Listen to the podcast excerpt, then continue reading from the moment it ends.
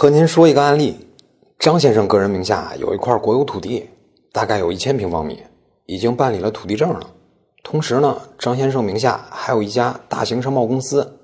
今年以来，房地产行业大热，张先生所在的区域啊，房价也是又破新高。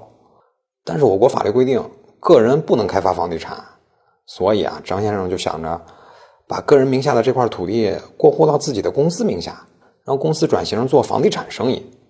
于是呢，张先生来到公证处咨询，能否办理国有土地赠与合同公证？